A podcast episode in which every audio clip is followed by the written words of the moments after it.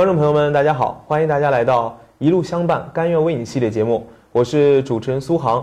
我们是一档专门为乙肝患者以及患者家属，还有关注乙肝疾病的朋友们，专门制作的一档节目。从我们节目中呢，会为大家全方面的介绍什么是乙肝，以及治疗乙肝的方法，并为大家推荐国内外一线的治疗药物，以及乙肝患者日常的护理方式等等等等。那在每次节目呢，我们都会邀请专家和教授来到现场为大家详细的解答。那么在节目开始之前呢，请允许主持人介绍一下，本次节目来到现场的嘉宾是医学博士、主任医师、北京大学教授、首都医科大学教授、博士研究生导师、首都医科大学附属北京地坛医院肝病三科主任邢慧春邢教授。我们掌声欢迎邢教授。欢迎您，邢教授。哎，主持人好，观众朋友大家好。是的，那么这次呢，我们会邀请邢教授呢，再次带领大家全方位的了解如何对于特殊人群啊，在长期治疗过程中的一个重要性。那我们还是回顾一下啊，在往期的一系列节目中呢，我们了解到了什么是乙肝。以及乙肝治疗的关键是抗病毒治疗，以及选择哪些药物，还有抗病毒治疗的长期性以及它的这个耐药性的一些点。那么这一期呢，我们会从不同的人群，比如说老人、小孩儿，或者说是一些呃肝癌，甚至肝硬化、肝衰竭或者肝癌的这些患者身上做一个分析。那么还是要请我们的邢教授先解答一下，就是在我们。长期治疗的过程中，我们都说是药三分毒嘛，嗯，那么会不会对患者的肾脏会有一些伤害呢？请问一下杨老师。啊，是这样的，我们现在呃，对于慢性乙型肝炎病毒感染者，呃，如果要是有适应症的话，需要治疗的时候，肯定是抗病毒治疗，嗯嗯，对吧？呃，因为我们这个治疗呢是一个长期的，所以在长期治疗过程中，对于患者的安全性，我们是非常关注的。嗯。呃，那现在的话就是说，我们注意到一个问题，就是在呃临床过程中呢，有些患者可能会肾脏会有一些问题。嗯。所以在这个时候的话，因为好多药物代谢是要经过肾脏代谢的，所以这些患者呃的用药的话，可能就要特别关注一下，呃，他肾功能会不会是有问题，或者是用药时候我们选药的时候可能都要有一些考虑啊，这是一个最基本的一个呃情况。那就是说，呃，刚才说到，就是说，在乙肝患者中，有一些患者呢，可能会就呃出现，就是基础就合并有肾功能的一个问题。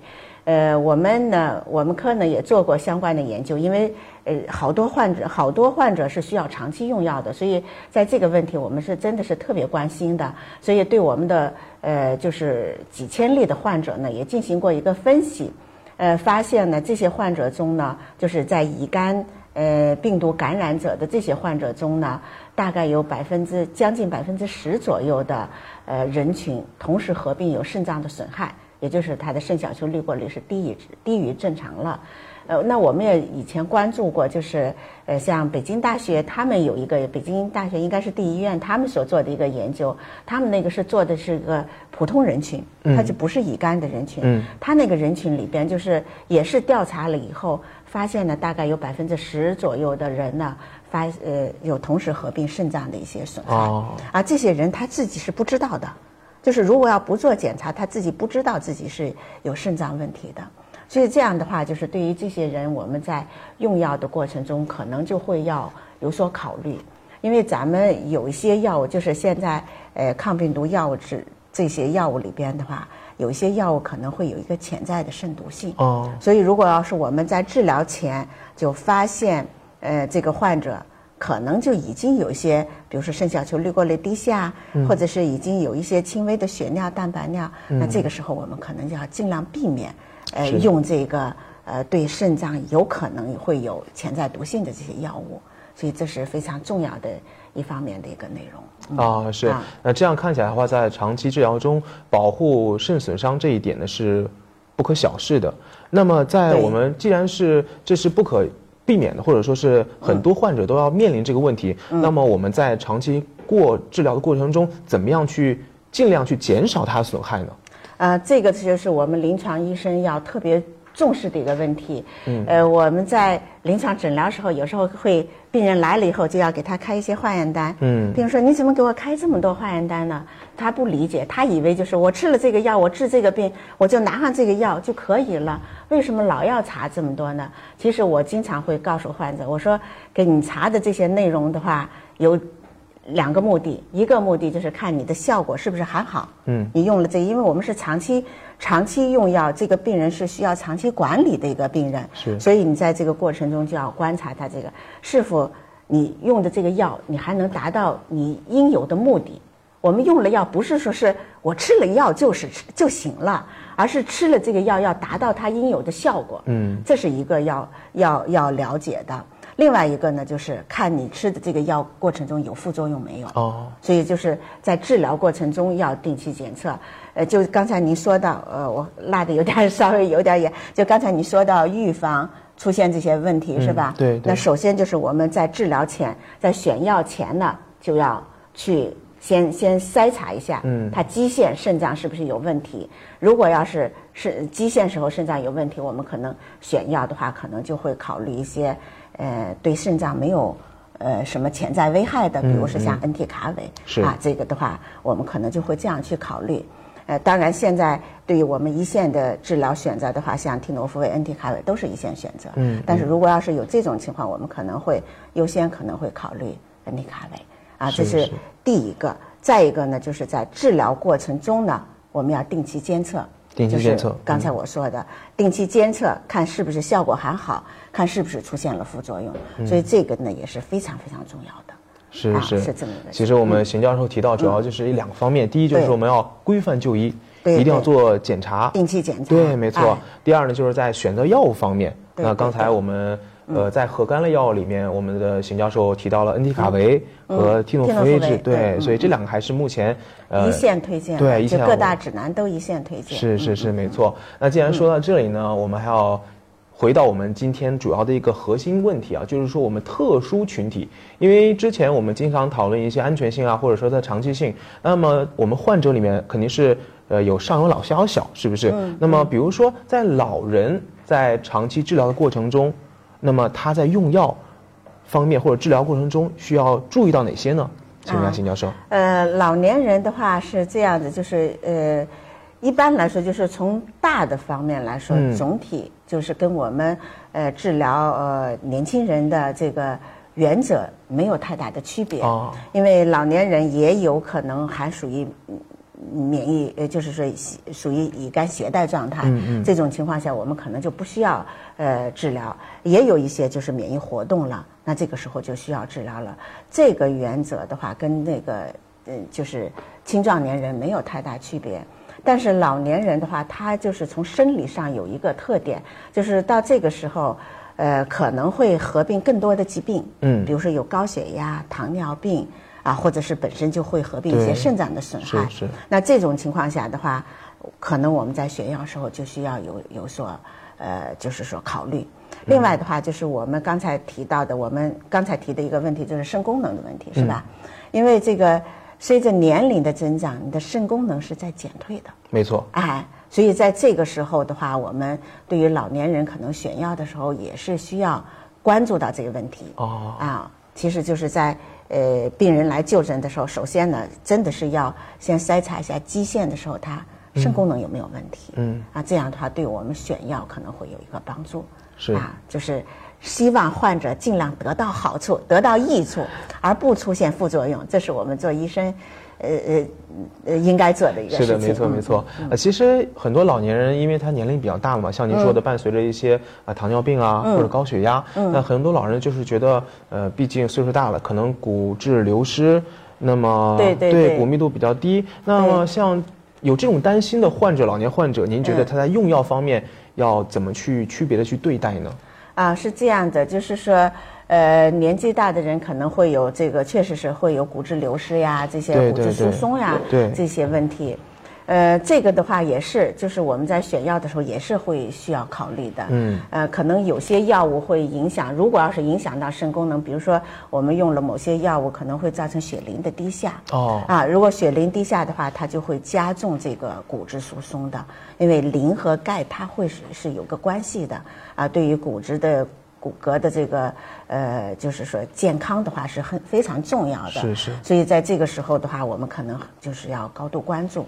呃，还是还是我说的这个，我们在基线时候最好要做一下检查，啊，看看有没有这些方方面的问题。另外的话，就是说在选择用药的时候，要要考虑到它有可能会出现这个问题，我们可能选药时候要呃注意一些这方面的问题。对，没错。所以说，刚才我们邢教授关于这个老年乙肝患者这方面做了一个详细全面解答。那么，屏幕前的老年患者或者是患者家属，您有没有收获呢？好，那么刚才我们的邢教授呢，在老年乙肝患者长期治疗方面呢，包括用药和就诊都做了详细的一个解答。那屏幕前的观众朋友们，你有没有听到或有没有收到呢？那么接下来我们既然说到了老人，那肯定要讲到小孩子，因为有一些小朋友的患者，那么家长呢觉得小朋友可能在用药的过程中，觉得这个药的副作用比较大，那往往呢家长知道了这个事情之后，就不会让小朋友马上用药。那这种。做法这种想法对吗？请问一下，金教授。呃，我觉得首先就是说，呃，这个孩子是不是需要治疗，一定是到医院让医生去评价，对吧？因为现在的话，家长对心疼孩子这个咱们是能理解的。是是是。但是这个孩子是不是需要治疗了？我觉得真的是要让专业的医生去呃评价。因为现在的这个呃，我觉得医学分科分的特别细，每一个学科呢都进展的特别深。就是特别尖端了，那就是不同专业的医生对这个就是不同专业了解的就不是太足，就是对他自己，比如说我吧，我是看肝病的，肝病的就是每一个进展我都了解的，我都要跟得紧紧的。他有一个新进展，我立刻得抓紧这个信息，我要让自己掌握这个信息。但是比如说糖尿病有一个什么新药了，我可能都根本没听到。这就是说跨学科的这个，所以就是说，这就说到这个孩子呢，他不能说是啊，家长说要治疗不治疗，或者随便找一个普通的内科医生说治疗不治疗就去定，一定是要找专科的医生来确定他是不是需要治疗。那这个的话就是说到了，就是什么样的乙肝是需要治疗，对，是吧？很重要。其实就是这个问题，那不是说你一感染了乙肝病毒就要治疗的。说到这，我还想给大家举个例子啊，就是前两天刚刚有一个病人投诉我说，我就是乙肝，你还说我不是，呃不不不给我治疗，还怎么就觉得我没给他到位？其实不是这么回事儿，呃，乙肝病毒感染以后，它有好多种状态，嗯，比如说急性乙肝，如果成年人感染急性乙肝，他可能会很很短时间，比如说在半年之内就完全康复了，跟正常人就差不多，我们就叫治愈。这大概百分之九十五以上都能达到这个成年人，是。但是对于就是说，呃，小孩儿婴幼儿时期感染了以后，他可能会慢性的几率就会多，对，免疫力大概有百分之九十五的人会发展成慢性。那在整个这个慢性过程中，不是说你确定了你是一个慢性乙肝感染就需要治疗，嗯，这是一个最真的是一定要跟患者朋友们，呃呃，告诉就是说告诉大家的。呃，这个当然，我说的这句话是基于我们现有的科学的水平、现有的医学的水平、现有的药物的能力。现有的药物的能力就是我们要选一些就是这个肝脏的炎症活动的，嗯，啊，就是说病毒对你的身体已经造成危害的这些人去治疗。是。所以就是这个小孩是不是需要治疗了，那要到医院去让医生去评价，对，去判断一下，哎，他现在的一个状况。是一个什么状况？如果他只是一个病毒携带，嗯，虽然身体里边含有这个病毒，但是这个病毒在他身体里边没有给它造成危害，是这个时候，而我们现有的药物也就这么几个药，是吧？对，也达不到清除它病毒的这个能力，所以暂时就先不管它，让它先在那待着吧，因为也没对你身体造成太大伤害嘛。是是是啊。那如果要是说，在当然这个不是说你就万事大吉没有什么事儿，在这个过程中的话，就是需要定期检查，大概比如说半年呀、一年呀，要到医院来检查。如果我们发现这个病毒已经开始破坏，造成你肝脏的炎症炎症、纤维化啊。我们现在就从我们专业的角度的话，炎症是二级以上，纤维化二期以上，这个时候就需要尽快抗病毒治疗了。哦，啊，是这样的。对，那如果小孩儿达到了这种状态，他是需要治疗的。嗯，那我们呃曾经有一个病人，十九岁来了，是一个肝硬化、失代偿、有腹水，哦，刚刚谈了一个女朋友，是农村的嘛，这个很严重了。刚刚找了一个女女朋友，呃，那个女朋友家有农活呀，就让他去帮忙。你哦想，他是一个病人，时代长的肝硬化，要休息的，因为他来我这儿那个看病，我说你是不能干活，要休息的。嗯，他说不去给女朋友家干活，人家丈母娘有意见。对对啊，就是你看。嗯他为什么就十九岁就变成肝硬化了？他其实小的时候，他的肝脏炎症已经开始活动了。哦，没有检查已，经开始活动了。他爸爸说：“我这孩子太小了，哦我等他大一点再给他治疗。”他们家长是知道的，是这么一个，就是说不认识，就是您刚才一开始说的啊，我这孩子太小了，我是不是不要治疗？是吧？就这个嘛，你看就到了，其实其实就是我们觉得真的十九岁还是很小的一个，花样年华的时候还是个真的是个孩子，对呀他已经就时代上感觉都有浮水了呀。对，所以就是，如果是这种情况，他他就是他小的时候已经就达到了就我前面所说的需要治疗需要治疗的这种状态了。所以你不治疗，他就肝病就继续进展，就让他到了这个程度。所以就是说，如果是说到了这个呃，在虽然是说是我们说小孩的时候，就这种活动的机会会少，嗯嗯这种需要治疗的比率会少，但是肯定是有一部分孩子是已经需要治疗了。嗯，不能忽视。对对对，所以如果是需要治疗了，那一定要到医生来，呃，找医生来给他正规的治疗。对，你看我们邢教授通过一个鲜活的一个真实案例，给我们家长可以说是当头一棒提个醒。不是说我们家长自己的判断的，而是一定要规范就医，到医院定期检查，看什么时候需要治疗，什么时候不需要治疗，都是要通过一个数据和检查结果来定的。如果说这个小朋友到了长期抗病毒治疗这个阶段了，嗯，那么家长朋友们肯定会觉得这个药对孩子以后的成长会有副作用。那么在小朋友治疗的过程中，选药和治疗的注意事项有哪些呢？请问一下辛教授。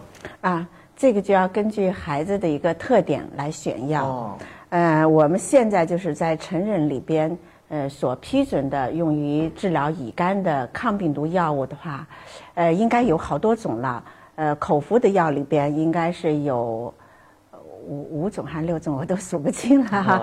和那个什么，呃，还有一个打的干扰素，这两大类。嗯，但是现在指南就是说，呃，指南或者是专家推荐的呢，口服药只有三种。哪三种呢？就是恩替卡韦、替诺福韦，还有呃一个新的叫丙酚酸替诺福韦。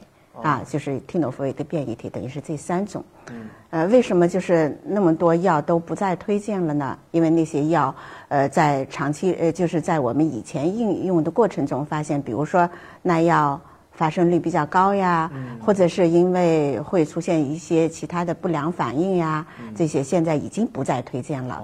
当然，也有些呃，可能现在有的病人还在用着，所以这个要根据病人具体情况来具体去定啊。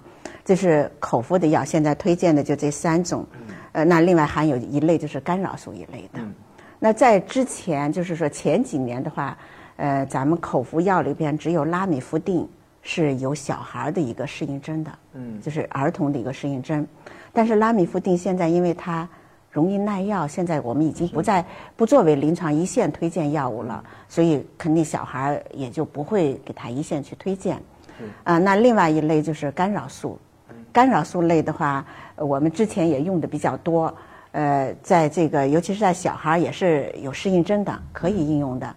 但干扰素总的来说，它的不良反应是比较多的。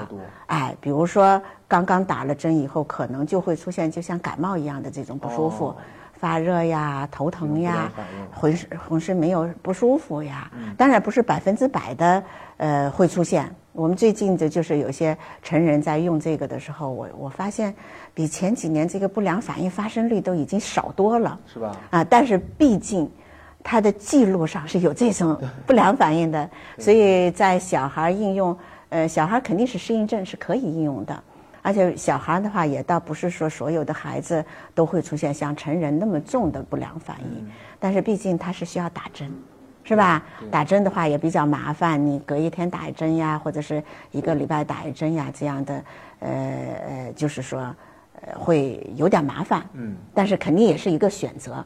这是一个，呃，另外一个的话就是说，我们现在一线推荐的这几个药物里边，像恩地卡韦、替诺福韦，还有呃丙酚酸替诺福韦啊，这三种药里边，呃，现在的就是从药物说明书上来说的话，呃，比如说两个就是替诺福韦和丙酚酸替诺福韦啊，它都是用于十二岁以上的儿呃人，嗯，就是青少年和成人这么一个适应症。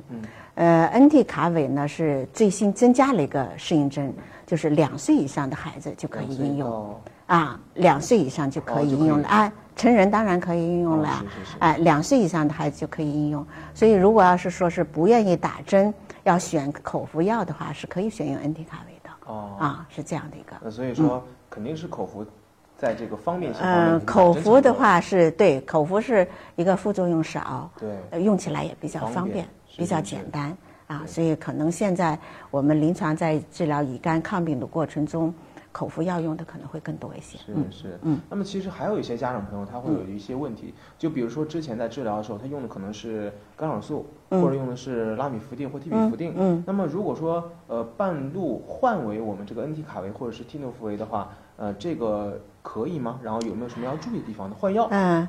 这个我觉得这个是非常非常复杂的一个问题，呃，主要要看他既往用药史，一共用过多少药。嗯，有的病人用药很复杂的，拉米夫定用不好就换成阿德福，阿德福也不好又换成替比夫定，替比夫不好又换换嗯这个换那个换了一大溜，也就是说现在市场上的药他已经全部用过了。哦，那这种病人治疗起来就很复杂，就不是说我说能换还是不能换这么一一句话的事儿。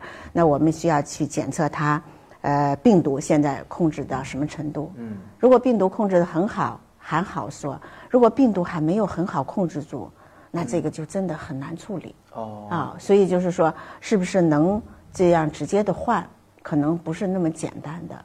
啊，如果要是说他原来用的拉米夫定。效果也挺好的，也没有出现耐药。哎，他又现在想说啊，我要换换恩地卡韦，这个是没有问题的。哦，是可以的。但是如果原来用的拉米夫定是耐药的，已经耐药了，病毒反弹又出现耐药变异了，这个时候你要再单用恩替卡韦一个药的话，特别容易再出现耐药。哦。所以这个时候可能就不能单用，就需要再联合其他的药。所以这个里边是非常非常复杂的。我觉得，嗯，这个的话就是我们。观众朋友就不需要去了解特别细了，因为我觉得一下两下他是不能理解的。但是知道这个情况不是很简单的，有这种情况还是要去医院问医生，让医生根据你的情况好好的去分析一下。你像我门诊有时候会遇到这种病人，就他一个人的病例，我得记好长时间，我要问问。所以这这种遇到这种病人，我这个。诊疗速度就会明显的降低啊，因为我要了解他，有时候就是十来年前的事儿了，所以我要都要记录下来。我也不能说每个病人问完以后，问完一次我永远记住呀，我还得被我以后再给他看病时候了解这个事儿，我要记录下来，就就就要真的是很费时间的一个事儿。也很费心的一个事儿，所以不是那么简单说我想怎么换就怎么换。没错没错，本来是术业有专攻，然后这个本来就是一个比较难以治疗的一个疾病，而且那么复杂，所以说遇到这种情况还是要规范就医，到医院去检查。那么刚才我们邢教授呢，关于小朋友和老人。如何特殊治疗都做了一个全面深入讲解。如果您觉得还有一些地方不明白的话，那还是建议您反复强调了去医院就诊比较好。对。那么说到老人小孩呢，还有一类人群呢，就是必不可少，我们要提一下，就是在病情比较严重，嗯，比如说他乙肝发展到了一个呃肝硬化、嗯，肝衰竭，嗯，甚至是成为肝癌了，嗯，那这种比较严重的患者，他在用药的时候。治疗过程中要注意什么呢？请问邢教授啊，就是说，呃，我们现在呃说的就是乙肝的最根本的一个治疗措施，就是抗病毒治疗。抗病毒治疗的话，可以使患者得到的益处就是让疾病延缓它的进展，让患者呃生活质量提高，整个疾病控制了，他就身体就舒服了，可以去正常的工作、正常的生活，而且延缓疾病进展。如果不治疗，可能过上五年，他现在的这个情况就可能发展成肝硬化了，或者是出现腹水了，是吧？就更严重，或者出现肝癌了。但我们治疗以后，有可能他过十年以后还没有到肝硬化，或者十五年以后还没有。那我们希望他永远不到肝硬化，是吧？这是我们治疗的目标，也就是说，希望他能够通过治疗让他呃疾病延缓进展，或者是不进展，或者更好的时候再逆转。啊，一定程度的逆转，我们有这种病例，就是说已经有了腹水了。有一个病人白细胞也低，血小板也低，因为他父亲是因为白血病去世的，他就说：“哎呀，我这化验指标不正常，我是不是跟我父亲一样是有血液病了吧？”他就特别害怕来医院查，最后一查，医生告诉他说：“你是肝硬化，肝硬化出现白细胞低、血小板低，提示他已经有脾功能亢进，而且这个病人有少量的腹水。”哦，那这个时候的话，我们就给他抗病毒治疗。这就是这个病人应该在我这治疗已经是十年前的事儿了。嗯，啊，治疗以后他的效果非常好。好的，那我们邢教授刚才对于老年人和小朋友这两类特殊群体的如何用药以及治疗的注意事项做了一个全面深入讲解。那么还有一类人群呢，我们就不得不提一下，就比如说我们这位患者他已经病情比较严重了，到了肝硬化、肝衰竭。甚至到了肝癌的程度，请问遇到这样的病人，他可能在心理上觉得有一种万念俱灰的感觉，那么他是可能是有的。那么像这种群体在用药和治疗中有什么注意事项呢？请问一下，秦教授。啊，我觉得您这个提的这个问题呢，也是呃。非常常见的一个问题，那就是首先说一下，我们前面也提到，对于慢性乙型肝炎病毒感染者，如果需要抗病毒治疗的，如果需要治疗的时候，最关键的一个治疗措施是抗病毒治疗。那我们抗病毒治疗的目的呢，就是通过控制病毒，让这个疾病呢延缓疾病的进展。如果要是效果好的话，那可能能够让它不再进展。啊，如果比如说我们在乙肝的时候，你就开始用药，是吧？呃，如果要是效果好，它炎症控制了，它纤维化就不再加重了，纤维化不再加重，它肝硬化可能就不会发生。啊，或者是有的患者可能已经有了肝硬化，呃，要是尤其是早期的肝硬化，你经过有效的抗病治疗，它病情有可能还会有一定程度的逆转。哦，也就是说，我们对于慢性 HBV 感染者。抗病毒治疗的最根本的目的就是通过抑制病毒的复制，让患者生活的好一点，生活的长一点。是是啊，提高你的生活质量，因为你有肝脏有炎症，有有这个纤维化这个情况，你自己会感觉不舒服的。肯定的。对自己会感觉不舒服的，哎，经过治疗以后，这些指标都正常了以后，你自己身体也会感觉舒服。我记得曾经我有一个呃病人。他肝功能已经很不好了，就是好几百的转氨酶了。我说你有不舒服吗？他说没有，我没什么不舒服，什么感觉也没有。然后，但是他那指标因为太高了嘛，我说你需要住院，他也听话就住院了。住了院三天以后，他说：“邢主任，我现在才知道正常人什么感觉了。”就很短的时间，因为这个炎症控制了以后，他肝功能在恢复的时候，他就身体就轻松了。对。而且这样的话，我就分析他当时其实身体是有点不舒服的啊，比如说乏力啊这些，他以为所有人都这样，他没察觉，对他都不知道这是这是一个病态，所以就是说有时候时间长了，他已经可能有一定程度的耐受，啊这样的一个情况，所以就是说经过这个呃有效的治疗时候，首先是把生活质量提高了，是吧？改善了，然后整个肝功能也都正常，所有指标都正常，你除了就是比别人。多的吃的一个药之外，跟其他人没有太多区别。对，所以你可以正常工作、正常生活，这是我们治疗的最基本的一个目标，就是让通过控制病毒，让患者的疾病延缓进展，或者是阻止它的进展，最终让患者生活的质量好一点，生活的时间长一些。这是我们。那如果要是说你在肝炎时候就经过正规的治疗，病情没有再进展，是吧？就就阻止住了。那就到不了您前面所说的肝硬化，又出腹水呀，又出现肝癌的这些情况了。其实我在这儿说的这这么多话，绕了这么大的个弯子啊，就是希望呢，让患者呢尽早的治疗。啊，呃，有的说你说我尽早治疗，我现在已经肝硬化了，是不是我就晚了呢？是不是我就算了，反正晚了就别治疗了？不是这么回事儿，就是说，对于抗病毒治疗，我们说任何时候都不晚，对吧？你治疗的。呃，尽早的就是一有适应症你就治疗，你可能得的效果会更好，就是更早就得到效果。你现在已经有了时代肠肝硬化了，你要不治疗，它可能进展的会更快。嗯，如果这个时候就进行抗病毒治疗的话，有些病人也是可以得到一定程度恢复的。我曾经有一个病人，就是呃是一个女性啊，她父亲呢是因为血液病去世的，所以呢她在她是因为什么就来看病来了呢？她在单位体检，白细胞低，血小板低，她就特别担心。哎呀，我是不是跟我父亲的病一样？哦，我是不是也会要马上就要死了？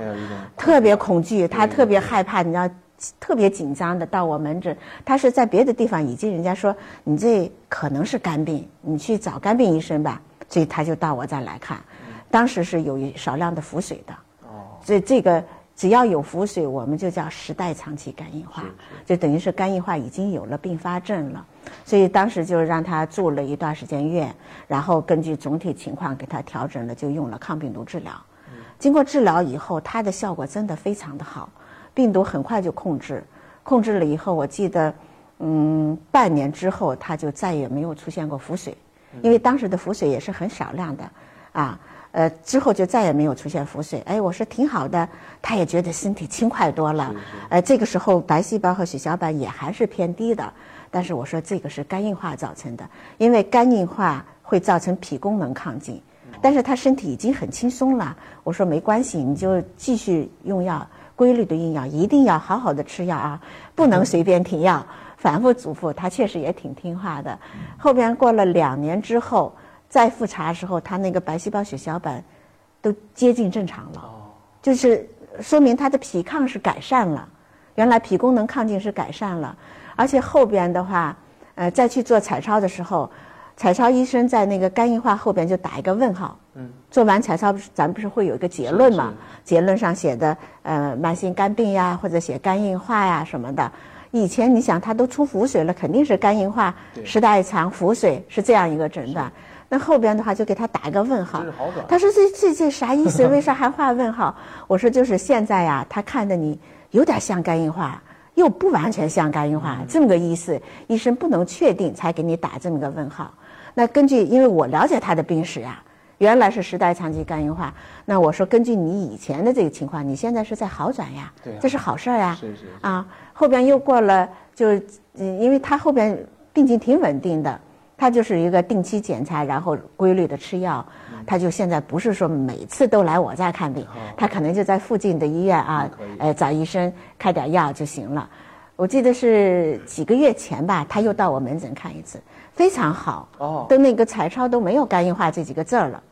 这这啊，白细胞、血小板也完全正常，这就是一个典型的逆转的一个病例。这是我们临床上，就是我们实实在在看到的一个临床例子，也没有用太多的比较深的检查，就是复杂的检查。其实，在这整个这个呃乙肝治疗的这种研究中的话，这个是不是病情能够逆转，这是专家们一直在关心的啊，一直在关心的问题。我们有好多的数据，就是抗病毒治疗以后。呃，在就是治疗前就有肝穿，治疗四十八周有肝穿，哎，治疗几年以后又有肝穿，然后评价它的这个纤维化的程度。从这些研究数据来说，也是呃提示，就是经过有效的抗病毒治疗以后，好多病人的这个肝纤维化是可以逆转的。哦。啊，当然，如果你要是说当时已经就硬的特别厉害了，可能它这个逆转的程度就会。呃，有有限，就是不是说像那么理想，所以就是说从以前研究的理论基础，还有我们现在的临床实力，真的是它是在一定程度是可以逆转的。这就又翻回来，就是说得了肝硬化了，已经有腹水了，治疗也不能说晚，是吧？你只要发现了是需要治疗，就一定要尽快治疗，哦，千万不能说是哎呀，我这个时候了，算了，不治疗了。那是不行。嗯嗯，对，所以说这个心态还是要摆正。对，就是说，呃，需要治疗的时候一定要积极治疗。呃，另外您刚才说的还有一类就是说肝癌的病是吧？肝癌比较严重呃，肝癌，呃，其实这个是真的是我们不想见到的这么一个情况，但是确确实实说，有的患者就已经进展到这儿了。我还还再给您举一个例子哈 这个例子太多了。我们曾经有一个病人，他就已经是时代肠，已经出腹水了。我说你需要治疗了。我们每一个医生过去采访时候都告诉他治疗，他说我不治疗，那你吃药吃上就不能停了，我不用药。他就隔一段时间，因为他老腹水啊，隔一段时间他就得来住院，大概三个月、六个月他就得来住一次院，就这样跟我们都几乎一认识，哎，你又来了，又住院了，就熟了。那有一次呢，就发现了，这次来医院检查就发现肝癌了。哦，他说：“邢主任，我现在听你的话，开始吃抗病毒治疗还来得。及吗？我觉得他就真的是，你要是说早吃，有可能你这个肝癌会发生的更晚一些，就就有点儿嗯，对他来说就有点儿晚。嗯，呃，但是他这个时候呃醒悟了，我觉得也比不吃不吃强吧，是是吧？所以这个时候就是看他这个肝癌的程度。如果就是说早期发现的小肝癌特别小，那手术能够完全给它切掉、切干净的，这个时候你就是当然是发现这个时候我们也是要尽快抗病毒治疗的啊，然后再经过外科的手术把它彻底切了，或者是经过射频给它呃全部烧死了，是吧？那在这个时候你也同时又结的抗结合的抗病毒治疗，那这个呃后边的话也是能够一定程度能够得到控制的。对对对，啊，其实再下来的话，还要给大家普及一个知识，就是说，不是说肝癌一发现了你就永远没治，没有办法治疗。我们有好多的病例，就是它就是规律的检查发现小肝癌，特别小的小肝癌，然后手术切除了以后，然后再规律的抗病毒治疗。我有一个病人，这个是在零八年奥运会他发现的，奥运会前夕还没有开奥运会之前，十年前啊，因为他在那是有工程的，所以他也特别忙。那时候发现了，他就特别紧张。哎，当时做完手术挺好的，到现在还非非常好哦，啊。他他其实是在呃这个发现肝癌之前已经开始抗病毒治疗了，啊，后边的话就是现在也一直维持着在抗病毒治疗，挺好的。他现在还经常把他的亲戚朋友介绍来看病了 啊，因为他也了解了好多信息嘛。他相当于至少对于肝炎来说，他也算半个医生一样的啊。他知道，他还经常把家里的亲戚朋友也带来看病就是说，你早发现，不是说所有的肝癌都发现了以后就没治可治了啊。我们确实是也也见，就是说听到过一些例子，有的什么呃很有名的名人哎得了肝癌，最后治不好啊，就就没有治好。那这这种情况的话，呃，我们在临床上也是见到过的。这种情况大多发生在什么情况呢？就是说，呃，这个病人他知道他有乙肝，嗯但是他从来不去医院看病，嗯或者有的人真的就不知道，从来不去医院看病，等到他感觉到身体很不舒服了以后，他才去医院看，一查晚期肝癌，哎全身到处转移。从现有的医学水平来说啊，哎就是说全身转移的这种肿瘤还没有人能够治好。嗯，真很真是这样的，就是说你到了晚期，这个就是咱们古时候就说个病入膏肓了，哦是吧？这个时候真的就是没有办法，所以大家可能听到的这个例子，大都是这种感觉自己身体很不舒服才来医院看病的这种。啊，小肝癌的时候你是感觉不到的。嗯，这也就是说，为什么我们在乙肝病人在门诊检查时，医医生除了查你有没有效果、有没有出现副作用，还要查有没有肝癌呢？就这个，因为小的时候你自己是没感觉的，呃，有些医生呢，形象的就是说把这个肝脏说肝脏是哑巴，他是不知道的，确实是这样子。疼它也不会对，没有侵犯到肝包膜的话，只是在肝脏里边，你是自己没有感觉到对啊。除非就是说让你肝功不正常，让黄疸了，把胆道堵死了，你黄疸了，呃能看出来了，是吧？还有就是说是侵犯到肝包膜了，你就感觉到疼了啊。但是在肝脏里边的时候，你经常是没有感觉的，所以需要去做检查，啊。这就是我们又扯的有稍微有点远啊，就是说，呃，对，就是说又把肝癌的知识给大家普及了一下，就是说，那就是说你是一个乙肝病毒感染者，现在已经发现了肝癌了，是不是需要抗病毒治疗呢？其实我们前面已经给大家提到过，是需要抗病毒治疗的啊，呃，也有好多的临床研究，这是我们学术水平的一个呃内容了。临床研究就是说，做完呃肝癌、小肝癌。做了手术治疗，或者是射频治疗，或者是介入治疗，就是做过这些治疗以后，然后联合上抗病毒治疗和不联合抗病毒治疗，去比较后边的一个情况，肝癌是不是复发？呃，会不会有其他的问题？呃，死呃，死亡率会不会呃有什么差别？这个有有研究数据的，证实呢，就是说你联合了抗病毒治疗，它的肝癌复发率会减低的。使病人的病死率会降低的。嗯，那这个提示的话，就是在即使是发现了肝癌，抗病毒治疗也是有有效有益的，对他他是可以获得这个好处的。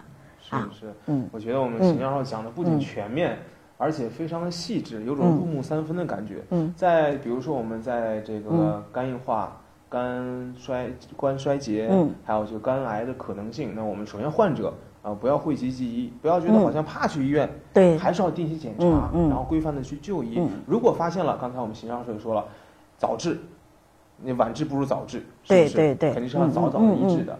那么说到这里呢，还有一类群体，呃，我们患者呢也会拿这个小纸条问到我们，就说是有一些患者他是准妈妈，嗯，比如怀孕了三个月、四个月或五个月，或者甚至要快要临产了，嗯，那他在。这个备孕过程，或者是在这个怀孕的过程中用药，嗯，这个恩替卡韦啊，或者是其他的核苷类药物，有没有影响呢？这种人群，嗯，其其实这个的话也是大家经常会问到的一个问题，呃，这其实呃这里边的话可能会涉及到几方面呢，一个就是说是，呃，母婴阻断，嗯，就是说妈妈是乙肝阳性的。孩子，我是不是能生一个健康的孩子？嗯，是吧？这是好多朋友会经常关心的一个问题。那其实我们现在可以说百分之九十五以上的把握，你是可以生到健康孩子的。哦，那很好。啊，这所以这是一个非常好的一个信息。那我们怎么让这个乙肝的妈妈生一个健康的孩子呢？这就叫母婴阻断。嗯。母婴阻断的话，有这么呃，就是说有有这么两种情况啊。一种就是说母亲呃的这个病毒载量不是特别高，嗯，比如说小于十的五次方啊这个水平的这种病毒的话，呃，只要孩子出生时候给孩子打针，呃，打乙肝疫苗和乙肝免疫球蛋白，哦，啊，这种的话，百分之九十五以上孩子是能够得到保护的。啊，呃，其实的话，有一些研究的话，呃，可能能够，就是说，比如我说的是妈妈的病毒量不是太高的这些人群，嗯，可能孩子几乎是都能够得到保护的，嗯，这是。另外的话就是。呃，以前我说的这个，刚才说到是百分之九十五以上的孩子，可能就是有少数的得不到保护。那也分析为什么这些孩子得不到保护呢？那就可能与他妈妈身体内的病毒量高有关系。哦。啊，如果要是太高的话，那就有可能就我们前面所说的这种方法就不够。嗯。就不不足以说让孩子不感染。那如果是这种情况，我们可能就是在呃母亲怀孕的。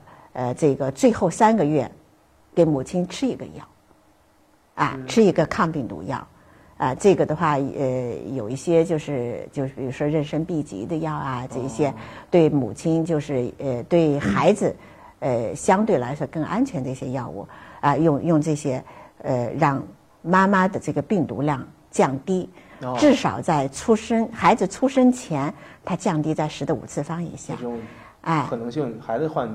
就可能呃，的孩子被呃感染的机会就明显的降低，呃，有些情况好的话，可能是在这个呃，就是分娩前呢，妈妈的病毒可能就检测不到了。那那好啊，这这种情况的话，那就那个，那那孩子出生以后就被被感染的这个机会就特别少了。哦。啊，所以就是说对于这个呃嗯，就是说这是母婴阻断方面的啊。还有一个啊，对，还有一种状况就是妈妈在怀孕期间呢，她的这个呃肝脏肝炎了。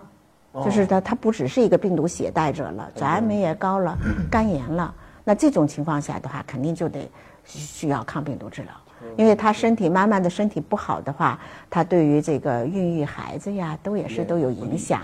另外的话就是，呃，如果要是不不给他有效的控制的话，有可能慢慢的肝功能会进一步恶化，也会出现肝衰竭呀什么的，这是有生命危险的。哦啊。所以这种情况下的话，就需要进行抗病毒治疗。对啊，嗯，其实这这样听起来的话，呃，希望就是说，生一个健康宝宝几率高与低，主要就在于妈妈体内病毒的一个载量。对，如果高的话，可能宝宝。这个这个乙肝的可能就大一点，如果低的话，甚至检测不到，那么宝宝健康就会大一点。对，但是咱们现在不是有一个母婴阻断的策略吗？啊，这个是效果还是不错的。哦。现在我刚才说的就是说，在呃为了母婴阻断，就让妈妈在怀孕的后三个月，就是生孩子前的三个月，哦，呃用呃口服药吃药把病毒降下来，这个也不能够。呃，就是说，不是说吃了这个药就没事儿了，孩子出生了以后还得打针。哦，还哎，孩子就是，孩子出生以后，在最短的时间内，尽快给他打这个乙肝疫苗和高效价的免疫球蛋白。哎，这样的话，对孩子的保护性就会比较大。对对哦，嗯嗯。那在这个嗯准妈妈这个患者这块，我们邢教授做详细的解答。嗯。那邢主任，其实我们刚刚聊了这么多，还有一个非常非常关键，也是患者很想了解的一个问题，就是既然我们乙肝抗病毒治疗是长期性，那就是一个要做一个打一个有准备的仗，那么它要涉及到什么肝损伤啊等等一系列可能存在的副作用，那么很多患者就认为我干嘛要长期治疗，干嘛要一直吃这个药？他想知道长期治疗的一个重要性。那么邢教授可不可以给大家解答一下呢？嗯嗯，可以的，我觉得这个也是非常。嗯，就是说适用的一个问题，是是，因为我们呃经常有患者朋友会说，哎呀，这个药吃了不能停，我不吃，我不吃，就就就是因为这个说我不能停药，所以就不吃，就拒绝用药。嗯嗯。其实它这里边的话是为什么？我就想给大家解答一下，为什么需要长期用药？呃，这个的话还得从就是最基本的呃最基础的知识去给大家讲呃解释。呃，这个乙肝病毒的话，可以说是非常狡猾的一个病毒。也有的人说它是非常聪明的一个病毒。从它整个结构来说，非常非常的复杂，而且它在整个生活的过程中呢，它不只是在肝细胞的胞浆中，它在肝细胞的细胞核中。是啊，不太知道呃，观众朋友理解不理解这个啊？那那天我们聊的时候，有一个朋友说啊，我们学学生物学过这个，我们知道细胞核在哪。因为细胞核肯定是细胞最核心的部位嘛，它要在细胞核中有一个环节，就是形成一个我们叫共价闭合环状 DNA。哦。啊，这个就是个专业术语了，呃，老百姓也不太容易去理解。那我会经常给患者朋友怎么讲？我说这个相当于一个草的一个草根儿，就深深的扎根扎在了这个细胞核中。如果要是说，呃呃，这个这个根儿要是在。这个病毒它就还能长，嗯，啊，就这个意思。那我们现在的现有的，为什么我们前面说话好好多次的时候，不知道观众朋友是不是注意到，我我都说在现有的治疗水平的情况下，是吧？只是这样。如果我们以后的治疗水平提高了，我能够把这个根儿就直接铲除了，那还用长期吗？不用，对吧？我用三天药把根儿全部挖干净、铲除了，而身人的身体又没有得到损害，呃，那那肯定就不用嘛，就是很短时间就治好了嘛。现在为什么要长期？就是因为这个根儿在这儿，拔不了。这个根儿拔不了，一拔把自己的细胞拔死了，是是是，人受损伤了，那不行呀，对吧？所以就是说，就因为这个根儿存在这儿，我们而且我们现有的药物呢，不能把这个根儿清除掉。只是把它长出来的那草，相当于在铲草，这个野火吹又生的感觉。对对对，就是你要把这个草不停地铲，不停地铲。哦。我们现在，呃，这样的说的话，好像就觉得是不是我们现在就治不好啊？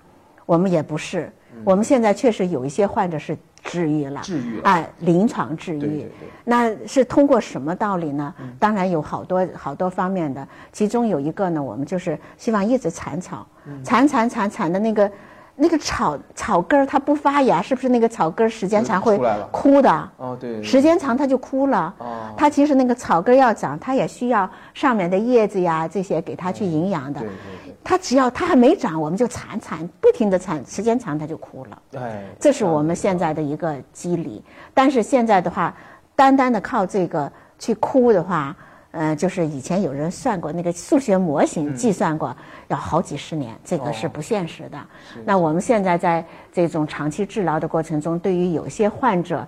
呃，适合的患者，我们在追求临床治愈，就是给他再加一个免疫调节剂，比如说我们前面提到过的干扰素干扰素，哎，再给他把机体的免疫再给他激活一些，啊，有可能能够让他呃获得更好的疗效，就是说达到一个临床治愈，就是把这个至少它这个根儿在那休息在那不再复制，是不是？就是这种获得临床治愈的病人，我现在不敢说体内是不是那个根儿一点儿也没有了，这肯定是不敢这样说的，因为这个根儿太顽固了。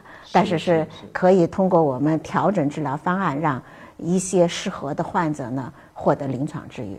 这就是，这是我们也是希望能够解决，呃，一些适合的，呃，一些就是说相对好一点的患者的，呃，就是呃，能够让他不长期治疗。但是这只是少数患者，少数患者在治疗过程，我们发现他表面抗原很低了，病毒也控制很好啊。但是对于咱们大多数患者来说，可能就需要我们前面所说的，我们要不停的去铲草。这个铲草是个啥事情？就是我们每天吃一片药。每天是哎，每天吃一片药，就是铲草，铲草，让它去，希望它那个根儿枯了，让我们身体完全恢复，这是我们所希望的。你嗯，看，我觉得我们邢教授讲的非常形象哈，嗯老百姓呢一听就懂。那么我们这个其实就像您说，不管是狡猾也好，还是聪明也好，嗯，呃，能够控制住病情，让我们的患者呢好转，甚至到正常人的生活水平那种状态，嗯是每一个医疗人员和患者的一个诉求。嗯我觉得通过我们邢教授的讲解呢，可以说是给我们患者在长期治疗这条黑暗道路上指明一盏明灯啊！我觉得让大家也是心头为之一振，非常非常的受用啊。那么我们今天的邢教授呢，对于不同的群体，比如说老人、小孩、呃准妈妈，还有这个肝硬化、肝衰竭和肝癌这些患者，都做了一个详细的解答，如何用药和如何治疗的一些方法都做了一个解答。那么大家呢，相信一定是啊有所收获的。再次感谢邢教授。那么下期节目呢，我们将 走进乙肝患者的生活，呃，比如说跟大家介绍一下如何日常的护理方法。